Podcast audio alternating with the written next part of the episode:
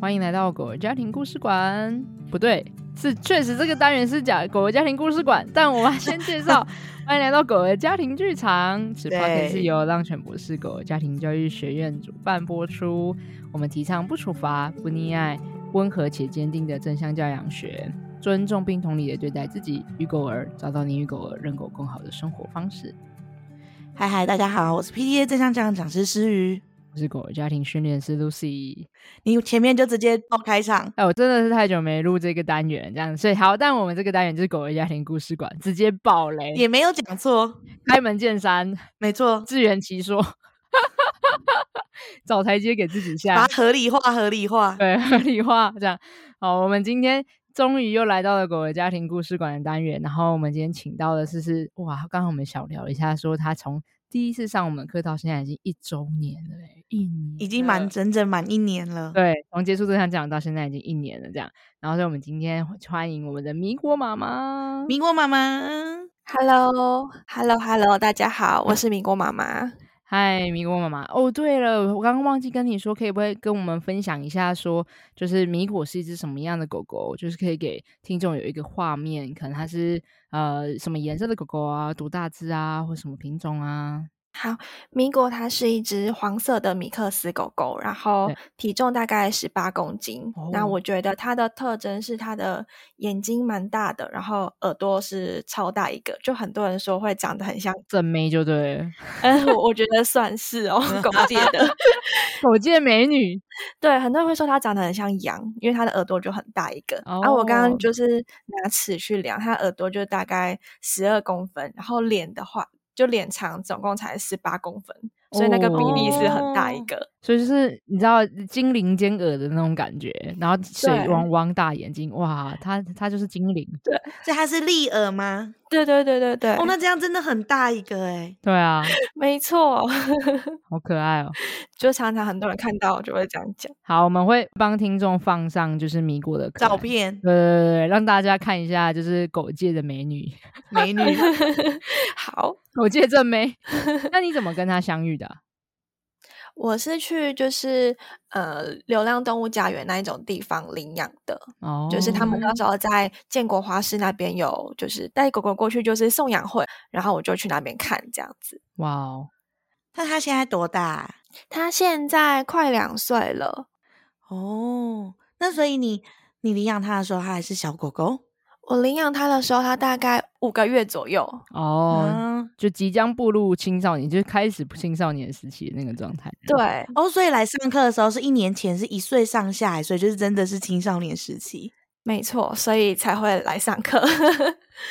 哦，所以你养他大概三五个月就来了，就来上课了，对不对？嗯，差不多。对对对、嗯。那一定要来问一下，就是那你那时候怎么会想要来报名我们的正向教养课程？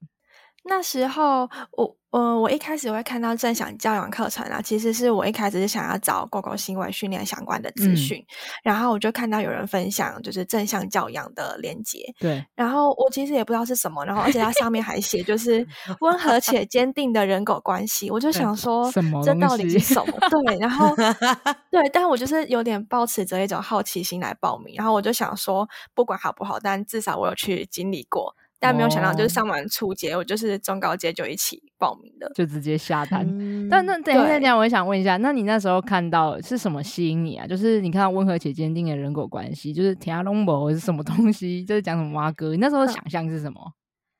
因为我觉得我是一，我其实没有太多的想象，因为我只觉得我是一个蛮坚定、有原则的人，嗯、然后我想要去学怎么。温和，因为我就那时候不觉得温和跟坚定它是可以并存的，有一个中间值的。对，对没错、哦，就觉得怎么可能？你就是溺爱派，或者是就是狗王派啊？选一个。对，对我那时候是有点这样想法。你哪选边站？对，怎么可以在中间？对，你为什么还有一个且字？对，怎么可以同时并存？怎么可能溺爱型的跟狗王型的有办法合在一起？你严厉就是你知道虎妈跟那种把孩子当公主，怎么有可能就是他们可以并存这样子？对，没错，我大概就是这样的想法。所以你一开始比较觉得自己是比较严厉派的家长是吗？对。没错哦，所以才会想要去找跟行为相关的知识，也是因为自己是眼力派，所以想要了解这个方面，然后让在跟狗狗的。规范里面可以更明确，对。然后，因为他那时候我会想找，是因为我觉得他散步就非常的暴冲。嗯、就我在讲暴冲之前，我先讲我自己好了。就是我是一个什么事情都要照着计划走的人，就可能包括我回到家，我可能觉得我要做完哪些事情，我才能够休息。就我可能都会先在就下班之后会先脑海有一个想，就是一个流程先想好。嗯、然后我觉得这样我才可以在休息的时候是很安心。就我不晓得大家知不知道，有一个人格特质的分类，就是 DISC 的分类。嗯，反正他就是把人分成四种类型。那我就是很典型当中的 C 型的特质，就是我什么事情我都要先计划好。嗯，所以就是如果我带米国出门啊，我就会先想好一个路线，我就觉得应该要按照着这样的路线走。对，那因为他又很喜欢出门，因为之前在那个流浪动物之家那边啊，可能。就是外出的散步的时间没有很多，少，嗯，对对对，所以他那时候刚一出门就太开心啊，就会可能暴冲或者是很激动，对，左右变换路线啊，嗯、然后看到狗狗会想要冲过去等等，然后我就觉得散步很累，嗯、然后我就觉得他就没有照着我想要的那个路线走，走嗯哼，嗯，对对对，所以我就是那时候就会想要来上。才会去搜寻新闻训练相关的资讯，哦，结果没有想到我先来上了正向教养课。对，所以你一开始的想要来就解决的问题是，希望可以跟米果，就是他可以好好学会怎么跟你一起好好散步，而不是让你出现非预期状态的，比如说哇，怎么突然插去那边，或者是怎么没有在时间内走到家里，这之类的这种。对对对，想要确保他的行为可以在你的计划的一部分这样子。对，有点希望是就按照我的想法去走。哎、嗯，你不只对米果严格，你其实对自己也很严格，哎，对不对？对，就是我后来有比较好啦，不然那是就是，因就是其实会觉得哦，我应该要做完什么事情，然后我才能干嘛。对对啊，我就刚刚讲说这个很不是一般人能够做到的吧，就是也很约束自己。对，一般人都是对，等一下我我先吃饱再说。哦，等一下我先看个剧再来做那个。我先坐坐下来废一下。对对对，对对对，我今天已经累了一整天，我现在先放空，玩个手机这样。对，然后可能放空了。哦，到几点我就觉得哦好，我要去遛狗了。就是我会先有一个自己的想法。就是你的 schedule 都一直在你的脑袋里，然后就一项一项一项 check check check check，时间到就是下一个，时间到就是下一个。对，有点是计划控的感觉。但但我可以我可以问一下，你那个时候的自我对话是什么？因为你一定会有很累的时候吧？就是有一点，我前真不想再狗散步啊，哦，累死我，我真的就是不想动，就有那个时刻吧？有时候也会有。对对，那那你那时候的内在对话会是什么？好想知道，就是你会怎么跟自己讲讲什么话？我就会跟自己说：“哦，好，但是就是还是得出去。那等一下可能几点过后，我就可以休息了。”哦，这个是你现在的版本还是之前就是那个版本？呃，就是一年多前的时候，之前就差不多是这样哎、欸，哦、就因为可能我有先想好，我就是要做完这件事情，然后我可以休息。对，对 Okay. 那如果我可能真的很。就是可能很累啊，很懒惰的时候，对，就可能就是时间可能会缩短一点点啦，就是散步的时间。嗯嗯嗯，懂懂懂懂懂。哦，这样好像蛮好的，就是靠时间来去减少。对，偷学一下这个自律怎么做到的。嗯，但是他也会很累。那我还蛮喜欢他说，就是一个嗯，好，我知道，我看见你的感觉了。那但现在有什么事情应该做？我晚点，我们晚点就可以满足这个需求。我觉得这个应该是一个还蛮温和且坚定的内在父母会说的话的，对吧？嗯，我的感觉是很像是。米果妈妈已经知道说，她自己如果在没有完成那件事的状况下在休息，好像也没有办法全然的放松。对，就她理解到自己的这个部分，所以她看见自己是有这个需求的，她去做完之后，她也才能让自己完全的放松。这还是很厉害。对啊，我就觉得放松了的时候，我就不会再去想东想西，我就不想要可能放松到一半，嗯、我等一下还要干嘛？还要想一下。对，对，对，对，对，所以我那我倒不如就是把我觉得我应该可能要做的事情先做完。值得学习，值得学习，是吗？大部分的时候，我们可能都会说，呃，那个，哈，休息大半，可是我等一下还要做那个呢，然后就你知道，一直在卡在那个模棱两可的状态之中，一直在往后拖延。对对对对对对对对，然后就变得很晚才能休息。对，好啊，那我来问一下，那所以听起来这种很很规划、细节派、很自律的米果妈妈，猜我猜对待米果的方式，就像你刚刚讲的，其实把她的狗生可能也是规划的蛮就是紧密的，然后跟可能事情时间到了就会照这个做。但我猜应该米果不会想要这样，我猜应该会有很多反抗，对不对？对啊。就是呃，比方说在散步的时候，他可能哦，他就是想要去那里，或者是可能我在忙的时候，哦，他就是想要现在出门，然后就一直看着你这样子。嗯嗯，对，他说他不一定会。那你那时候的想法跟感觉会是什么？就看到米果在那边还要玩，然后时间到了还不回家，然后明明要走这条路，还给我去另外一条路，这样。我那时候就觉得，哈，可是我的计划是要就是走这边回家，哈，可是我这个时候应该要。回到家了呢？对对对 对，我就是会觉得，哈，你为什么没有跟着我？嗯，那那个内心应该就会开始啊，怎会开始烦躁吗？对，那时候就是会有烦躁，然后所以变成我可能也很容易生气，嗯，因为我觉得很烦躁，那我就是接下来内心的情绪可能就是很愤怒这样子。对对对，那那时候一还没上这场讲之前，有尝试过一些什么样的方法，就是来。跟米果有一些互动或磨合吗？那时候如果还没有上的时候，我可能就是像呃，如果我觉得他走这条路线回来，那我就牵绳就拉着，对，带他往这边走，或者是可能、嗯、哦，他一直闻同一个地方，可是我觉得哦，我们应该回家回家的时间到了，那我可能就是会念他，或者是有时候骂他一下，嗯，就是会跟他说哦，要回家了，然后赶快过来。对，说好的，我们就是三十分钟出来，三十分钟回到家。对，没错。然后因为那时候他的换回又还不太稳定，嗯嗯哼，他那时候是就是你可能放绳出去，然后他就放飞自我了。对，放飞自我，他觉得哦，终于可以放飞了的那种感觉。懂懂，就开始狂奔，所以他也有一些反抗。嗯，所以我猜那时候应该会蛮担心的吧？就是一来是那个计划怎么照预期的走，然后可能二来是哇。那狗狗如果放掉牵绳在那边狂奔，然后不知道你会有这些担忧吗？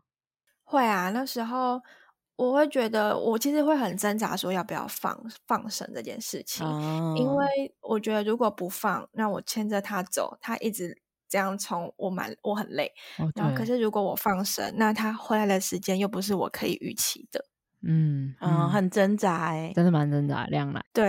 就是一个真的是很挣扎，对，而且感觉每一次的散步就要去想说，我们这次的散步能不能在我预期的时间内回来的这件事情。对，在去散步之前就会先预想到，啊、哦，等一下回来又要经过一番的那个挣扎和纠结。对啊，嗯、对我可能就会需要，比方说我预计好这个时间回来，那我可能就要提前就开始去请叫叫他回来啊，这样子啊，没错。那你觉得你上这样这样课程对你来讲，对这件事情有什么新的看法，或是学习和收获吗？嗯、呃，我觉得对，可能对放手这件事情吧，就是因为我觉得那时候我会怕他跑不见，然后不敢放绳，然后可是反而一直在牵绳束缚的情况之下，他就更失控。我那时候曾经抓他，就是抓不到他，然后我搞了快一个小时，然后可能就是连路人看到也会想帮我。那一个小时是什么？你追他跑，然后再追，就警匪追逐战这样子吗？我是软硬兼施，诶，就是我追他跑，哦、或者是哦，我就先装没事，然后我靠近他，啊，他又跑走，然后就我、哦、我跟他最近的距离可能就大概一步而已，就我差一步我就可以抓到他。可是当你要扑上去，他就冲了，就他又跑走。对，天哪！就是可能我要这样抓上去，然后他就又跑走了。哦、所以那时候其实就那个就是抉择很困难，然后。但现在就是后来有上正向教养课程，有一个议题是放手这个课题。对，我觉得这个课题对我来说就是影响蛮深的，因为我后来就是知道我在评估安全的状态之下，我会放开，然后就让它可能自由的去嗅闻啊，或者是跑跑。然后、嗯、当然可能前面几次它还是会很难抓回来，但是后面可能我放的频率就比较高了，那它反而不会走太远。而且那个换回也更加的稳定哦，就是那个隐形的信任牵绳已经开始出现，发挥它的效用，这样。对，而且我觉得那个换回可能就也不一定是指令的感觉，我觉得是他可能真的想要跟我在一起，然后回到你身边。对对对，就是那个关系可能就比较不是上对下的那一种。嗯，就他不是说听命于你，而是回到就是妈妈身边很开心，就单纯想要回来你身边，因为你们的感情是好的，然后回到你身边是很很舒服的、很开心的这样子。对，我觉得是到这样，而且我可能他也觉得这样比较有安全感，因为我有时候可能会看他，比方说前面有狗狗在玩，然后他会想要过去，但他可能不敢自己过去。然后我就会发现，他可能在我的附近，就一直看着那个地方，嗯、然后又看一下我，然后看一下那个地方，嗯，然后或者是可能在我前面坐下，嗯、然后我看那个眼神，我就懂他想要过去，所以我就会先往那个方向走，嗯、然后他就真的跟上了。哦，他想要过去，可他不想自己过去，因为他有一些担忧，所以他想要他的安全堡垒，就是妈妈跟我一起过去，所以他就在跟你有效沟通说：“嘿，我想去那。”你陪我来，对，就很明显，那个眼神是很坚定，好可爱哦。然后你看得懂他的意思，所以你就陪他一起去，就是变成他的勇气的来源，这样子。对啊，我就陪他过去看看，所以可以感受到那个互动关系是比较紧密，然后我也能够比较去了解他。哇哦，哇哦，哎，我好喜欢刚刚那个哦，就是有一种从刚刚说的那个放手开始，就是有一种你们互相的信任感的的那个累积，那种。我有勇气，我知道你可以自己面对的那个放开，然后跟我，你知道我，呃，我知道你相信我，然后也知道你知道我做得到的那一种，所以在一次一次一次的放生之中去累积你们的互动关系，我觉得这是一个。嗯，真正去实践做到，然后可是真正，我觉得这件事情也很需要勇气。也关于放神这件事情，真的，在很多家长在放神这件事情，其实也应该是蛮纠结的。对，可是咪咕妈妈可以在一个安全的地方，然后评估过后，然后开始尝试这件事情的勇气，很值得赞赏，蛮不容易的。对，因为其实我在想诗雨说的勇气。那个不只是只是很多奠基于很多细腻的评估，我觉得还有一个是像迷宫妈妈刚才不是有讲到，她是一个对于计划要很如预期发生的人嘛，嗯、所以代表她很需要透过这些计划的 plan，然后是很明确的掌控感。那我觉得这个是每一个人类都有很核心的需求。然后，但是对这个就是需要用计划来有预期，让预期发生的状况之下，其实会对于放手是最难的事情吧？对，哦，真的诶，对不对？因为你就要失去掌控权了，就是你要把掌控权还给狗狗，给他很很大一部分的选择权，对不对？对，所以我那时候其实也挣扎很久，然后，但是我觉得，就是既然有这个工具给我了，然后我就试试看。哇，真的是直球面对自己诶。对，我那时候想说。因为那时候也有那个这方面的作业嘛，对，然后我就想说，嗯、对，就是一开始是觉得好，我要试试看这样子，我可能写个作业会有一个心得回馈，然后或者是有遇到什么问题，然后才可以再提出来。对对对，没错，课堂中就是教学群会接住你这样，助教的回馈，还有我们可以讨论这样，还有学习员这样。对啊，就想到如果真的遇到什么问题，那至少可以讨论。对，没错。对，那你那时候尝试的时候感觉怎么样？就开始放手。那时候。其实我一开始会先可能想好备案，就如果他可能真的不回来，那我可能就是再请，比方说请我室友或者是家人过来，然后因为他可能看到有熟悉的人过来，那他觉得很开心，然后就会靠近过来。就其实有想好，或者是有撤退的方式这样子。对对对，自己会先想好一些，如果真的没有办法预期的一个方式。嗯嗯嗯嗯嗯，然后可能一开始选择地点都是非常安全的，就是不会有任何的危险的发生这样子。不过我听到这边，我还是想要跟听众讲一下，上一点保护词哈，就是因为我很怕听众开始模仿这件事情。可是其实放手这个课题啊，是在我们的中阶最后一周跟高阶花蛮多时间才讨论这件事情的。没错，也就是说，如果在没有初阶和中阶这将近十二周的其他的工具和心法和信任关系、安全感的人狗的很多的堆叠，那直接做放手会有点危险。对，所以，所以我想要跟听众讲的是，就是没有在那些重要的基础上，其实民国我妈妈做了很多很多很多很多事，其他的部分，然后才有办法开始练习放手这个这一条路。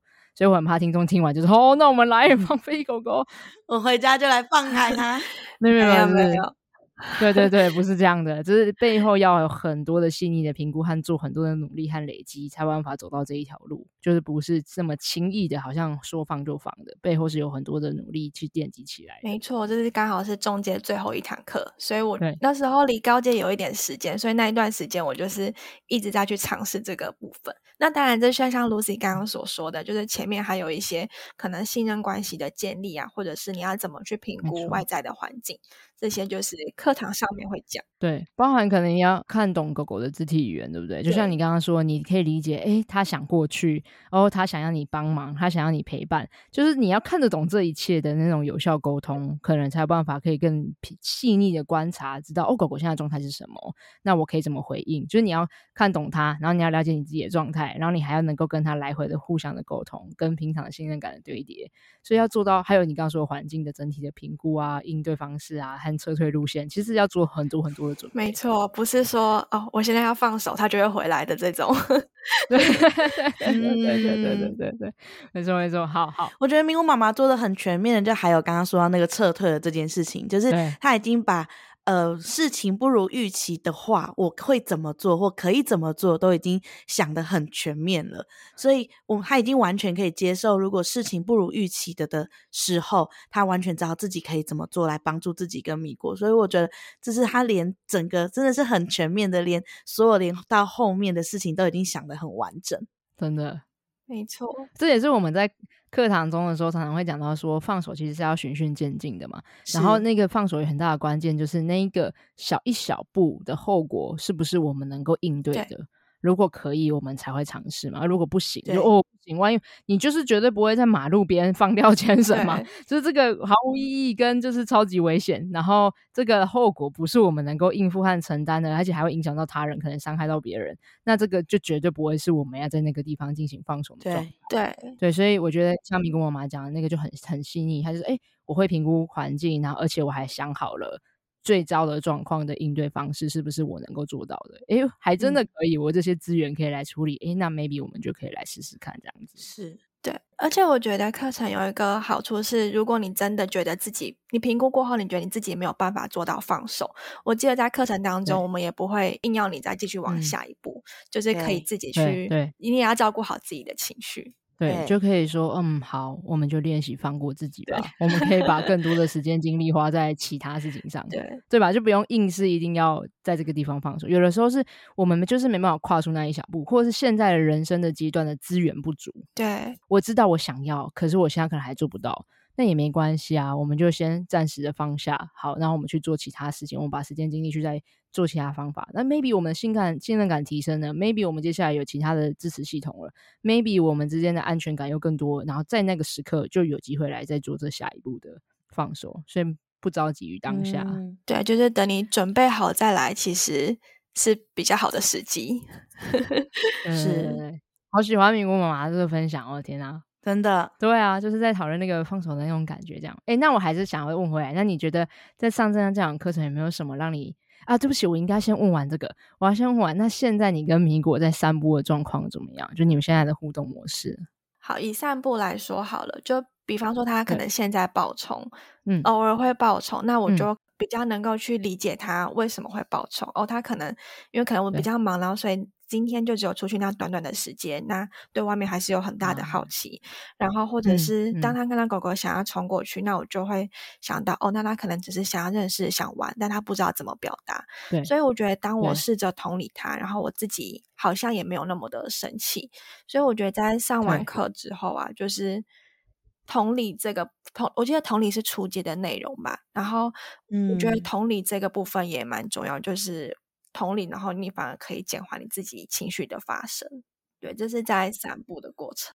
嗯，我觉得米国王，刚刚其实讲到两个很大的关键，一个是可以去理解狗狗它在做每一个行为背后都有这些情绪和感受。然后第二个其实是你开始能够看懂狗狗行为背后真正在传递的讯息、情绪需求会是什么，而不只是在说哦，它暴冲，我要如何让它走在我旁边，就是只是在停留在表面行为上面而已。可是你已经看见了，诶，其实每一个不同的情境中，它在暴冲、拉扯、先生，都在说不同的事情。对，有的时候是。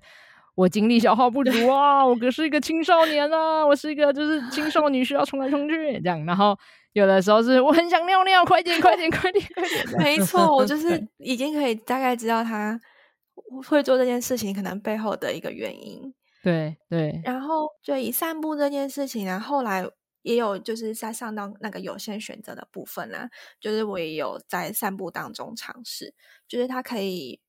比方说他可能看到有前面有狗狗，那他可以选择要过去，或者是我们一起绕着旁边走。那一开始他可能觉得，哦，我可以，就因为我牵绳就没有拉的那么紧，他就会觉得，哦，我已经可以过去了，所以他就刚开始可能大部分的时候都还是冲过去，但他后来就是慢慢的知道，他看到狗狗是可以过去的，反而会停下来观察，就他有时候会发现，可能那只狗狗比较大只，或者是比较凶一点点，然后他就会停在原地看一下，然后就装没事的，然后往旁边快速的绕过去。但之前的，他可能就是还是会想要过去好奇一下。那他后来他可能也比较知道自己就怎么去判断自己的，怎么讲，怎么去读懂自己的感受吗？是这样讲吗？还有观察对方也是，就是那个评估判断力变得很强。对对对对，就是他可以能够看懂哦，我现在状态是什么，然后跟对方现在在干嘛啊？我们两个之间的互动的流动的关系，和我们有没有想要靠近或评估状态，然后跟我有没有撤退路线？诶，对，我是现在没没得选吗？我只能冲出去了吗？把别人赶走吗？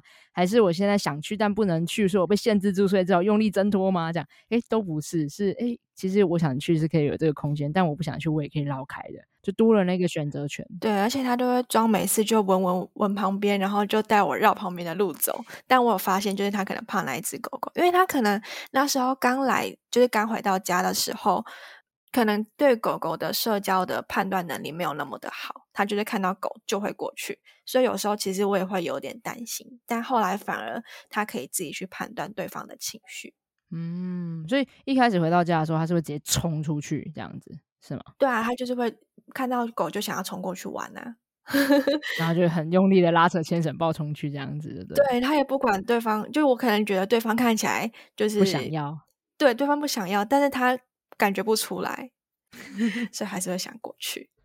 那时候感觉会很担心哎，就会觉得说哇。会不会别人会怎么想啊？然后我的狗怎么没读懂对方啊？那对方狗狗会不会生气啊？然后对方家长会不会生气啊？就感觉会有很多的很多的担忧这样子。对，然后就变成自己也搞得自己也很生气。嗯，没错。所以我相信这是很多次的给予米果的尝试，让他去做选择之后，然后他从每次的选择的经验里知道说，哦，他可以这么做，可以做 A，或者是可以做 B，或者是可以做 C，然后从一次一次一次去长出这样子的评估判断的能力。对，他就是有选择之后，反而自己更知道怎么去判断。那你是怎么告诉他这样子的选择的的呢？你是怎么跟他一起做这个选择的？就是以可能散步来说。原本看到狗狗，那我可能就是拉紧，不想让它过去。然后，但是后来在练习的时候啊，我就是会绳子放松，就是它要过去的距离也够，或者是它可能要往旁边绕的距离也够，然后给它自己去判断它要过去。那如果它要过去，那我就跟着它过去。那如果它要往旁边走，然后我就也跟着它往旁边走。就是它是知道，不管它选择哪一个，然后我都会跟上。哦、嗯，就你支持他的选择这样子。对对对，就是。当他的一个支持，没错。嗯，那我想好奇问一下说，说那你一开始的跟他练习选择这件事情，就是在散步这件事情上吗？还是你们在家里有做其他的练习？因为我的想象里会是，如果我的一开始的选择就在散步这件事情上，那我放松牵绳在足够的长度的时候，我也会很紧张诶，因为我也很很怕他忽然就冲过去。呃，如果以行为上面来说，的确是散步这个是。最一开始练习有限选择的，但是可能在家会先用一些，嗯、比方说临时的选择权这样子，是是这个意思吗？对，我猜思雨在问的是这些，就是生活中有没有其他给予选择的？对，嗯、因为我觉得思雨会这样问，是因为我们蛮多的家长们会说，就是在练习过程中说给狗狗开始选择的时候，他们其实不会选，就他们大脑里面没有那一个。哦，原来我可以离开哦！啊，哦，原来我可以比较靠近哦！啊、哦，原来我可以回去找妈妈当做我的支持系统，或者是他可能大脑里面只想着看到狗哦冲，然后每一次都冲，对不对？对对对对对，看到狗就冲，然后他们当你说好来给你选，他就冲，就 是他还是冲，就他大脑里面没有第二选择，这样。哦，我记得那时候就除了可能零食啊，然后或者是擦脚，我也会跟他就让他选，他要先擦哪一只脚。我就可能哦，手手来，然后就看他给我哪一只，我就先擦哪一只。可能就是慢慢的，都一直觉得自己是可以掌控自己的感觉吧。对米果来说，嗯，对对，我觉得这个还蛮重要的，就是其实给狗狗选择权，不是只有在我们希望它选择的时候，然后其他都不给它选。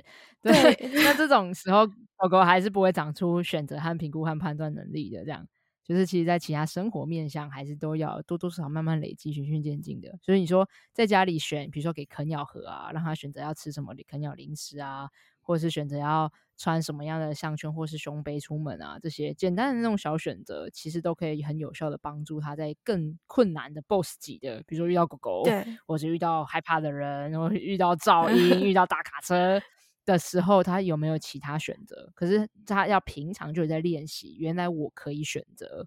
而且我的选择是会被支持的，那这时候才有机会，他可以打出他的选择权这件事情。这样对，而且我也能理解，就是可能有的家长会遇到狗狗不知道怎么选择，因为像我也有想要练习，就是牵绳或者是胸背带，我给你选，但是他就当下他就不知道怎么选，然后我想说好，那我就放着，然后我就离开做自己的事，然后他就是也是一直看着我，他根本不知道怎么去选择这个东西。对，然后后来我可能就是拿靠近一点，嗯、然后。就可能先套胸背看看，然后看他的反应是有没有不想要，然后再套项圈看看，这样子就可能就是也是要一点时间去磨合跟尝试。我觉得家长也要看懂很多的，就是家长也要做很多的评估跟判断，而且我觉得花时间去做这件事情跟陪伴他，然后去观察也才是蛮重要的。啊，就是真的是要有前面的基础，然后他才可以。像因为有些选择的课也是放到中阶才上。所以前面我们要有一些一些关系的建立，没错。所以我觉得课程的那个初中高阶的内容，那个顺序都排得很好，诶，就是你慢慢堆叠。对，我们都 设计的很好。我跟你说，我们连家长面对自己的情绪状态都是有循序渐进堆叠上去的，这样子。对啊，然后你可能中间某个中间上到某个议题，然后如果有什么疑问，Lucy 就会说，这在高阶我们就会提到。所以它是慢慢堆叠上去的，嗯，对对，真的是一步一步。所以我觉得我很喜欢刚刚咪咕妈妈讲，就是因为其实我们在我们在接下那个过去的 podcast 里面啊，就蛮多的家长都有提到给予狗狗选择权这件事情对于人狗关系的巨大的转变，这样。然后，所以我们后来就会开始收到听众的一些讯息，就会说。我真的给我狗的选，就像你刚刚说的那个胸杯，然后我就在那边等它，门口等了什么半小时啊，一个小时啊，它还是不来啊，这样。然后，但事实上，我就是很喜欢刚才咪咕妈妈说的那个，就是有限选择，只是所有的工具里面其中一项，而且它需要奠基于很多其他的面向。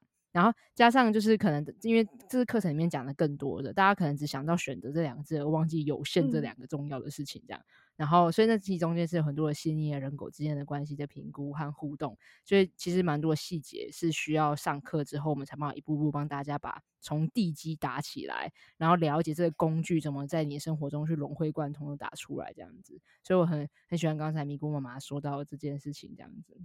诶，那我可以回来再来问一下说，说那你在课堂中有没有什么其他让你觉得很印象深刻的事情，你想要跟大家分享？那我讲不要对狗狗，可不可以？对人这方面，好啊。好，就是我觉得对对，可能对伴侣这方面，我觉得是对情绪诚实这一块，让我觉得收获很大。因为我算是因为刚刚前面有提到，我就是一个什么事情都要计划好，就是我不希望事情不如预期嘛，所以我对我自己的情绪，可能在一开始也是蛮压抑的。就可能假设我哭，那我可能也是憋到不行，我才会哭，或者是。不开心的时候，我就会闷在心里，因为我觉得不开心可能就吵架，然后我也不喜欢吵架。但是上完课的时候，上完课之后啊，就是正向讲就告诉我，我并不是一个，我并并不一定要当一个百分之百完美的人，就我也可以有情绪，可能有自责啊，有愧疚，有愤怒，都是正常的，而且。甚至还跟我说，就是有情绪是一件好事，才可以让对方更了解自己，更靠近自己。我听到这句话的时候，我觉得那时候有点鸡皮疙瘩，嗯、就是因为我有时候都会觉得，哦，我不要生气，这样子是可能我们彼此的关系会更靠近。但发现不是，你反而真实的流露自己的情绪，然后对方才可以更靠近自己。所以我觉得这个课题对我来说是比较困难一点，然后我也一直去练习啊怎么表达我现在的情绪。然后又有工具可以去缓和当下的气氛，那我就会就整个上下来，我就会觉得反而温柔的照顾我自己的情绪，然后比闷在心里还更快的加速情绪的复原。哇，天哪！你这段一定是有备而来的，你讲太好了吧！我的天哪，真的吗？就是超级清楚。因为我记得上完那一堂课的时候，因为我们是晚上上课嘛，然后我就睡前，我也是想反思了很久，嗯、就是去思考到底情绪是就是要怎么去展现，然后跟原来有情绪真的是可以更靠近自己嘛？然后我就会去想一些可能身旁朋友的一些案例，这样子。我觉得我很喜欢你刚才有说到一件事情，就是其实你是你会想要把你的情绪往下压，是因为你希望让就是关系不要有冲突，然后不要吵架，因为你会担心吵架或者是冲突的时候会让彼此之间是关系是破裂的，或者是更拉远的，然后所以才下意识把这个情绪压下去。可是我不知道，我猜压压压抑情绪的当下，其实自己是难受的，可能会有一些委屈或者是一些不舒服的感觉，然后。就是把它往下压，然后他在生活中的其他面向可能会很容易再出现，就是因为情绪被压下去会会会累积，对不对？会弹回来。对啊，可能同一件事情，然后你就一直压，一直压，然后最后你就是莫名其妙的大爆炸，然后对方也不懂为什么啊会爆炸，火山爆发。对，没错，对方才莫名其妙，然后之前都好好的啊，啊，怎么现在都不 OK？对，没错，明明你就都 OK 啊，这样就是都没有感觉。所以对方可能从来没有 get 到，原来你你其实觉得不开心，或是不舒服，或者是觉得委屈或自责，就他们他没有 get 到，所以那个爆炸反而会是冲击力更强的。对对，但我觉得我很能够理解刚才咪咕妈妈说，因为可能过去我们在呃我们成长背景下来，我猜啦，可能不一定每个人都一样，但蛮多成长背景下来是我们没有接受过如何好好的看见和表达自己情绪的这些教育和训练，所以其实我们不知道，我们以为。只有吵架或者是冲突才能够好好表达自己啊！可是如果我不想冲突，但我想表达自己，欸，好像没招了，就没 paper，好像表达自己、嗯、表达情绪就一定会冲突。对，我那时候是这样想，然后所以就会让我们会对，然后我们就会害怕，就可是我不想不想吵架啊，我不想要闹成这样啊。然后那好吧，那唯一的选项好像就只能把自己的那些情绪压埋在心里，藏在心里，不要说出来，这样。对，就是装没事。对对，但但其实没有真的没事，嗯、就是还是会爆。然后我还蛮喜欢咪咕妈妈说，就诶，但其实我们开始发现，原来有一个新的工具，是我们可以不用吵架，也可以很好的、清楚的表达自己的想要和需要，然后这样反而把自己的真实传递出来，对方可以理解，有效沟通。啊，对方不一定可以理解，有的时候他收不下去，但没关系，至少我的自己内在已经好好的看懂自己的感觉。可是不论你对方有没有理解，或者有没有好好当下的回应，这段关系都会更靠近，因为你在展现的是真实的自己。对，而且当我说出去的时候，我反而觉得好像这件事情真的就。就是就这样了，应该说也不是就这样，就是这件事情，我好像我自己已经释怀了，就是我已经，反正至少我有表达出去，而且我一开始啊，因为我就是没有很善于表达自己情绪，所以我一开始可能也还不太敢用口头的讲，我可能都是用赖的讯息，然后先去跟他说，我觉得刚刚怎么样怎么样啊，嗯、然后我其实内心是觉得，就虽然我刚刚说没事，但其实我内心怎么样怎么样，就是我反而是先从讯息开始练习，我还不敢直接用，就是。对话的方式，哦，我好喜欢你，总是会真的很有计划性哎，啊，是太计划，一小步一小步一小步，很循序渐进的，对对对对对，很能够规划自己，就是好，我那我就一次是非常零点一步，然后到零点二步到零点三步，你这样慢慢走走走，你回头看你就已经走了二三四五六七八步了，这样，然后我觉得这个很厉害。因为我觉得用讯息其实反而更很长，可以更可以疏通自己的思绪，因为你可能打了之后，然后再重新看过一次，然后重新看过的那个过程中，你又重新梳理了一次，然后可能有某些字句，你可能会再做一些修改，可以更贴近自己真正的感受的。然后，所以我觉得这这件事就像 Lucy 说的，这是是零点一步，就是你可以很完整的呈现那个自己真实的状态，可是月却是一个很安全的方式去进行。对啊，因为可能你在生气的当下，你打的内容一定是就是 很不好，噼里啪啦，噼里啪啦。对对对对对，但对，就像思雨刚刚说的，就是如果你再回头去看那个讯息，就发现其实很多不好听的字眼可以省略，但是你反而要怎么去表达你自己的情绪是比较重要的。嗯，对。那你有发现我们这也是我们初中高有设计过的嘛？就是我们初阶的时候是来先教大家如何在冲突的当下有撤退的路线。哎，我们先缓和，先给自己空间、时间，先学会照顾自己，之后中间我们才教大家怎么好好的表达自己的情绪和感受。然后高阶就是要把对方拉进来，如何共同解决问题，这样子。没错，高阶就比较多是需要跟可能共同照顾者啊、家人啊、朋友啊有更进一步的关系。对。对但其实这些都在影响着我们跟狗狗每天相处的这些教养上面的面向嘛，对不对？你有觉得吗？你觉得你对于你认识你这些情绪，或者是更好的调节自己的情绪，对于你跟米果之间的关系，或是生活的相处和互动，有什么样的影响吗？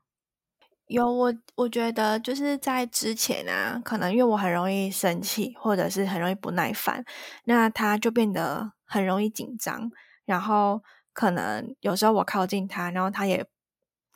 嗯，他可能就觉得不知道我的情绪吧，所以他可能也会害怕一下下。但现在啊，就是可能哦，我叫他过来，然后他就会想要很开心的跑过来，虽然他也不知道干嘛，但就是很开心的过来，然后就变成说他的情绪就也比较，嗯，就比较开心一点，也不是开心一点，开心很多，而且也更有勇气。哦，我懂你意思。就是可能之前你会嗯，在想要他回来的时候开始啊早，开始烦躁，然后你这时候你就会可能用声音给我过来，然后快点这样，然后那个语调就会让狗狗觉得呃，我不想过来，他会有点退缩。对对对对，就好像很凶，可是那么凶我才不想去，可是又很凶，好像不得不去，就他反正换狗狗在那边内在纠结这样子。对，然后但现在你的情绪是稳定的时候，你就是。苹果走吗？是这种，我不确定你的语调是什么。然后，但可能就是很开心的邀请他来，那他当然就很自然、很自在的说：“好啊，那我们就一起去。”就是不会有那个内在纠结，是要靠近还是不靠近，要退还是要往前的那种纠结感。对，所以所以有可能这个就是情绪啊，那些像刚刚说的情绪也会影响到你放手，然后他愿不愿意回来这件事情。所以真的是慢慢堆叠上来的。嗯，真的有一整个连贯的，哇，好喜欢。感觉是彼此都很享受在这个状态里的感觉。啊、我想要分享一个，就是刚才咪咕妈妈在讲，她从是零点一每一个小步循序渐进的堆叠的时候，就我想分享一下，我前阵子上上个月九月中的时候去爬合欢西北峰。然后你们知道，如果有人在爬山的人，可能就会知道合欢西北峰是一个呃台湾所有的山脉里面评估就是四大又臭又长的烂山，不是不是不是讲烂山，就是很很难爬的山这样。然后，然后就是它一直上上下下，然后很长这样子。然后，反正那个时候我们就想着，总共时长是十三点多公里，其实听起来还好。可是那个的高度落差非常的大，然后可能是高度落差到一两千公尺的那种程度。然后，所以我们那时候啊，就想着，我那时候第一个策略就是因为实在太远、太累、太辛苦了，那我就会变成我们，我是我们现在是长出了一个新的那种互动模式，就是我在每一个零点一杯的时候，我就会大声喊。四点一二，好的，四点二了，这样就每一百公尺哦，就要喊到我们全队人都听得见，这样，然后大家都累到不行的时候，就会听到，而且他们会用我的声音来评估我的评估的累 累的程 度，他们就说：“哦，露西还可以，好，加油加油加油！”然后大家继续往前，这样，然后然后如果说我车完全没力，我就三点七了。要把我们一起往前走，这样子，欸，就是你知道，就但是就是每那零点一就大声报数，我觉得那个是一个很重要的事情，是我们在看见我们那每零点一都是这些前进，对，然后还有看见，不是在想着哦，我们还有十三公里，而是我们已经走了多少公里了。然后我觉得那个是很扎实的，会看见前进的动力，就是你往前看那一小步，你不用去想着我我还有什么什么七公里、八公里、九公里，你想着我今天在零点一这样子。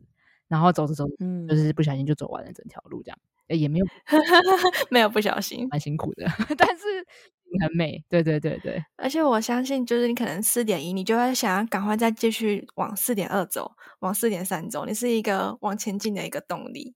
真的，你就会很明显看到你在前进，然后那个感觉是会很踏实的肯定我们自己在成长的那种感觉的，所以我真的很喜欢民国嘛，很欣赏你的策略，就是切零点一、零点一、零点一往前走，然后这个可能会是最踏实的成长的一种方式，这样。嗯，吧，可能就是跟我自己原本个性也有关，嗯、我不喜欢变化太多，所以我觉得慢慢来还比较好。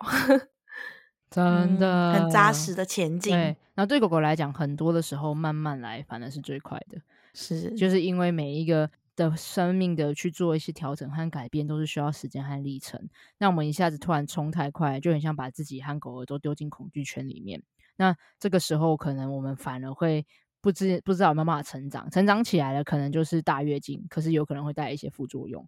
那如果成长不起来，我们就会感到极度的挫折，然后可能会反而是在内部的消耗这样子。对啊，所以我还蛮喜欢，就是民国妈妈说，那我们就一步一步慢慢来，慢慢来，反正会是最快的方式。这样，哇。谢谢咪咕妈很多的生命经验的分享哇！我们聊到四十五分钟，那我要来做一些结尾了，就是想要邀请咪咕妈妈，就是有没有什么最后想要跟现在在听这个 podcast 的听众，或是未来的学弟学妹们，呃，分享一些鼓励的话语啊，或是你任何想跟他们说的话？好，就是我觉得不管是听众，或者是你有来上正向教养的课程啊，就是你自己一定是想要期许自己成为一个更好的家长，但是我觉得。我们不用完美，我们只要足够的好就好了。我们只要有一点点的进步就好。嗯嗯，好喜欢。然后在过程当中，也要懂得去看见自己的好，就这样。真的，真的。我很喜欢那个动能，就是好又回到爬山，但你知道真的是这样，你爬到快要累到不行的时候，你真的需要停下来回头看，哦，哇哦，哇哦，我刚才是从那个山谷底这样爬上来的吗？啊，然后跟哇哦，我现在眼前的这个风景是在这个高峰上才能看到，云都在我之下，然后那个阳光洒落跟山脉那个的壮丽感就会让你感动，超级感动，然后。这个时候就是像民国妈妈说的，就是看见你一路以来已经走了这么多，努力了这么多，然后看见了自己现在正在站在的位置，可以享受着这样子的跟人狗的关系的互动，还有跟面对自己的那个生活的样态，是你可以好好的享受这眼前的风景，然后等到你觉得休息够了，准备好了，然后再往前走，这样子。对啊，觉得。的确就是这样，而且我们在高阶最后啊有反思，就是初中高阶学习的内容，然后就是可能我们记得那时候是要填，就是你可能这个工具运用在哪边，然后我就发现原来这么多地方都有运用，哦、但其实我自己可能觉得好像进步的没有这么的多，但最后反思起来，其实慢慢的有蛮多的，就是已经全部都内化在你的生活之中了，这样子，有一点点，嗯，没错。被自己感动到的感觉，可是哦，原来我已经走了这么远，然后用了这么多次了。对啊，最后的时候其实自己觉得蛮感动的，因为在中间我都会怀疑说会不会别人用的比较多，嗯、然后我反而好像没有特别的去用什么，但其实是有一点把它内化在生活当中。我觉得，嗯嗯，谢谢咪咕妈妈的分享。好，真的很感谢今天你分享那么多跟民国之间的互动啊，然后学习的历程的一些收获啊，或者是呃来回的一些在一开始的纠结和挣扎，我觉得这些都对就是 Podcast 听众会有很多的一些收获。所以想要给现在听到这边的呃家长们、伙伴们，然后如果你有什么在这一集你听到于民国妈妈的生命的故事的分享。有什么样的心得、启发、学习、收获，或者是疑惑想要提出来，那欢迎你们都可以到我们的 Apple Podcast 评论的地方可以留言，或者是到我们的让全博士家长会。好，我是 IG take 我们，那我们都可以看到，会收到很多的鼓励，或者是也可以有机会回应你，那我们也会转达给咪咕妈妈。谢谢。好，那我那我我哎，我要说什么？哦、那个，那那那那那那 那那那那这什么？牙纹这个要剪掉，不要把它放进去。可恶！好。呃，我们是浪犬博士。然后，如果你对我们刚刚提到的正向教养课程有兴趣，或者是刚刚米果妈妈提到的要怎么做放水，是正向教养课程里面会讲到的哦。那你可以在资讯栏里面找到浪犬博士的官网，然后也有我们的官方 LINE，都可以在里面找到很多呃你想得到的资讯，然后也可以询问我们。然后我是诗雨，我是小孩的正向教养讲师。那在资讯栏里面也会有我的粉专跟小孩正向教养课程，那也可以一起。找到你想要的资讯哦。那我要再次谢谢咪咕妈妈，就是今天可以愿意抽空来跟我们分享。我猜你也花了很多时间在准备，就是今天他准备的超完整的。对啊，我就觉得他已经是有备而来，讲这么好，写稿那种，真的，我有大抄。对，超级开心，就是今天咪咕妈妈来到我们的线上的录音，然后然后可以分享这些故事，然后让有很多人可以有机会听到你们的故事，发挥你们的影响力。谢谢你，谢谢你，谢谢，不坏。